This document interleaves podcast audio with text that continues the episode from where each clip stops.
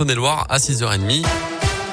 Bonjour Colin. Bonjour Mickaël, bonjour à tous. Et à la une de l'actualité, ce matin, un Indinois de 18 ans, tout juste titulaire du permis de conduire à l'origine de deux accidents de la route le mois dernier en Berru, en Bugey, déjà placé sous contrôle judiciaire pour des délits routiers lorsqu'il était mineur, selon le progrès.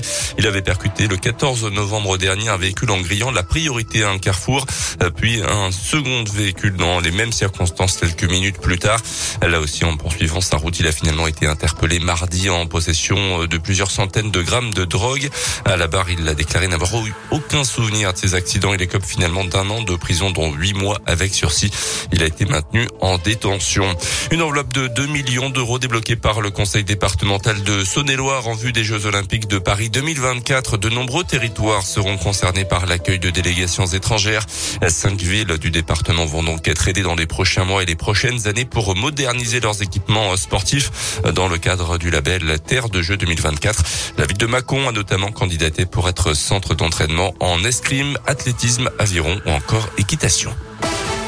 Dans le reste de l'actu, deux hommes mis en examen après l'agression de militants de l'association SOS Racisme au meeting d'Éric Zemmour à Villepinte au début du mois.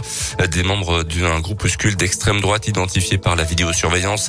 Au total, 11 plaintes ont été déposées par les militants antiracistes. Neuf plaignants ont déclaré des ITT allant jusqu'à 8 jours selon le parquet. Probablement de nouvelles mesures sanitaires avant les vacances. Nouveau conseil de défense cet après-midi à 16h. Le gouvernement pourrait annoncer notamment l'accès l'accélération de la campagne de vaccination, le renforcement des contrôles aux frontières.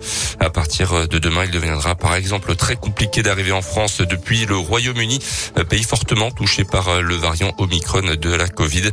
À noter ce record de tests la semaine dernière en France, plus de 5,8 millions selon les chiffres du ministère de la Santé, à un niveau qui dépasse le record du mois d'août.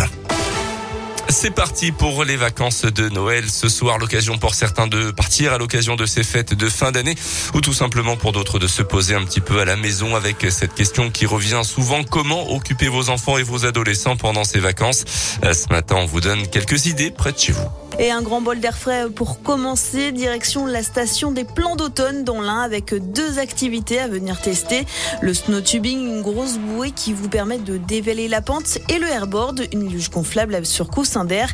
De quoi donc s'amuser dans la neige. Autre ambiance, un Interexpo à Bourg-en-Bresse avec le Magic Park qui revient pour une cinquième édition.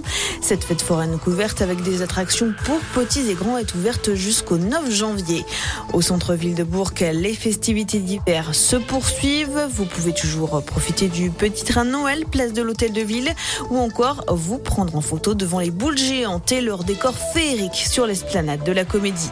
Enfin, un petit détour par la Saône-et-Loire, le musée de la préhistoire de Solutré propose diverses animations pendant ses vacances, avec notamment au programme des spectacles et des balades en calèche. Et à noter que les ateliers pour enfants proposés par le monastère de Royal de Brou à Bourg-en-Bresse en début de semaine prochaine sont complets. Retrouvez notre sélection sur radioscoop.com.